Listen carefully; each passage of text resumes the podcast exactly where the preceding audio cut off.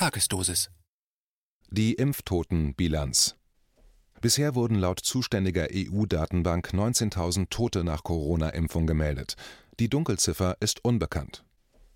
Von Jens Bernhard.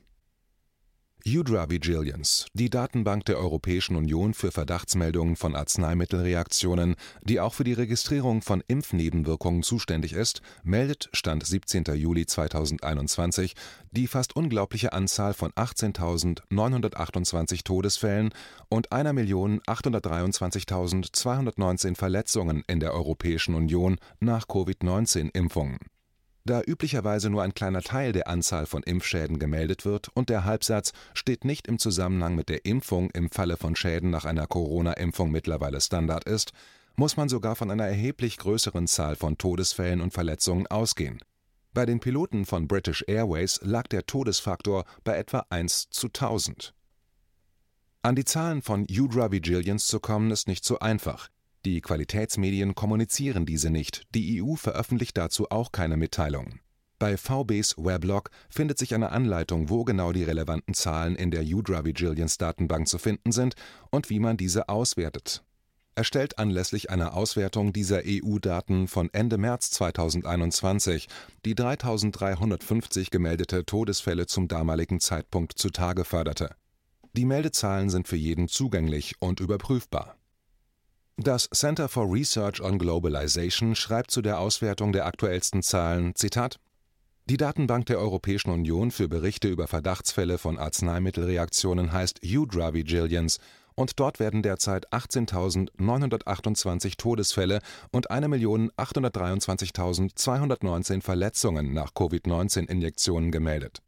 Von der Gesamtzahl der erfassten Verletzungen sind die Hälfte (904.609) schwere Verletzungen die Schwere gibt Auskunft über die vermutete unerwünschte Auswirkung. Sie kann als schwerwiegend eingestuft werden, wenn sie einem medizinischen Ereignis entspricht, das zum Tod führt, lebensbedrohlich ist, einen stationären Krankenhausaufenthalt erfordert, einen anderen medizinisch wichtigen Zustand oder eine Verlängerung eines bestehenden Krankenhausaufenthalts zur Folge hat, zu einer anhaltenden oder erheblichen Behinderung oder Invalidität führt oder eine angeborene Anomalie, ein Geburtsfehler ist. Zitat Ende die in Udra Vigilance aufgelisteten Zahlen dürften nur die Spitze des Eisbergs sein. Mittlerweile kennt sicherlich jeder Schilderungen von Impfnebenwirkungen aus dem Bekanntenkreis oder gar Todesfälle nach der Impfung, ebenso wie die Qualitätspressemeldungen, dass Todesfälle oder plötzliche Krankheiten nach der Injektion nichts mit der Impfung zu tun hätten und die zahlreichen Schilderungen zu Impfnebenwirkungen im Internet, auch wenn letztere unterdrückt werden. Zitat Schwelm ein Mann lässt sich im Impfzentrum des Ennepe-Ruhr-Kreises gegen Covid-19 impfen, bricht zusammen und stirbt unmittelbar danach. Nun liegen die Ergebnisse der Obduktion vor. Der Mann hatte eine schwere Vorerkrankung, sein Tod stehe nicht im Zusammenhang mit der Impfung, sagt ein Sprecher der Staatsanwaltschaft Hagen am Donnerstag auf Anfrage. Kurz darauf erlitt der Mann im Impfzentrum einen Zusammenbruch, in dessen Verlauf sich sein Gesundheitszustand so sehr verschlechterte, dass er vom Rettungsdienst in eine Klinik gebracht wurde. Dort starb er eine Stunde später. Zitat Ende. Zitat Nachdem ein 82-Jähriger am vergangenen Donnerstag kurz nach der Impfung mit dem Vakzin von BioNTech Pfizer gestorben war, liegen jetzt die Obduktionsergebnisse vor. Laut Angaben der Würzburger Staatsanwaltschaft, die dem BR vorliegen, starb der Mann an einer natürlichen Todesursache. Ein Zusammenhang bzw. eine Kausalität mit der erfolgten Impfung liegt nicht vor, so Pressesprecher Thorsten Seebach. Zitat Ende. Zitat ein Freund und Kollege von mir wurde Mitte Januar im Krankenhaus Brixen zum ersten Mal mit dem BioNTech-Pfizer-Impfstoff gegen Corona geimpft. Drei Wochen später erhielt Dr. Strüning seine zweite Impfung im Krankenhaus Brixen. Nach der zweiten Impfung kam es unmittelbar zu schweren Gelenkbeschwerden, Fieber und Arrhythmien des Herzens und erneut drei Wochen nach der zweiten Impfung zu einem schweren Iktus. Seitdem liegt Dr. Strüning auf der Intensivstation des Bozener Krankenhauses. Man wird Ihnen sagen, der Iktus hätte nichts mit der Impfung zu tun. Man wird Ihnen sagen, Herr Strüning leidet aufgrund seiner Vorerkrankungen. Ich wiederhole noch einmal, unmittelbar nach der zweiten Impfung kam es zu starken Gelenkschmerzen, kam es zu Fieber und Herzarrhythmien. Zitat Ende. Zitat ein junger Mann, 32 aus Bochum, NRW, stirbt nach einer Impfung gegen Corona. Natürlich würde man sich Gedanken über das Coronavirus und die dazugehörige Corona-Impfung machen. In dem Fall des 32-Jährigen habe die Obduktion allerdings schnell Antworten gegeben, das Ableben hatte nichts mit der Impfung zu tun, der Mann litt an einer anderen Krankheit. Zitat Ende. Zitat Impfnebenwirkungen, auch die von offiziellen Seiten wie zum Beispiel der EMA, werden als sehr, sehr selten abgetan, bei so vielen Impfdosen, die mittlerweile in der EU gegeben wurden. Eine mickrige Zahl. Dabei hat kein einziger meiner Kollegen auch nur irgendeine Nebenwirkung offiziell gemeldet. Es kann auch Zufall sein. Mittlerweile haben wir in den letzten Wochen drei Fehlgeburten bei Kolleginnen und einen Todesfall bei einer fitten, gesunden Kollegin mittleren Alters, allesamt innerhalb von drei Monaten nach der zweiten Impfung. Zitat Ende. Auch ohne die Dunkelziffer an Toten und Verletzten sollten jetzt eigentlich alle Warnglocken klingeln. Meldungen über Tausende von Toten nach den Covid-Impfungen, Normalerweise würde die Notfallzulassung dieser injizierten Mittel sofort aufgehoben werden, doch nichts geschieht. Und die WHO zündet schon die nächste Stufe nach den mRNA-Impfungen. Die Weltgesundheitsorganisation WHO hat in diesen Tagen ganz offiziell und voller Stolz Empfehlungen zur Genmanipulation des Menschen veröffentlicht. Zitat zur Förderung der öffentlichen Gesundheit. Zitat Ende. Die Bearbeitung des menschlichen Erbgutes DNA habe das Potenzial, unsere Fähigkeit zur Behandlung und Heilung von Krankheiten zu verbessern, so die WHO. Was kann da schon schiefgehen?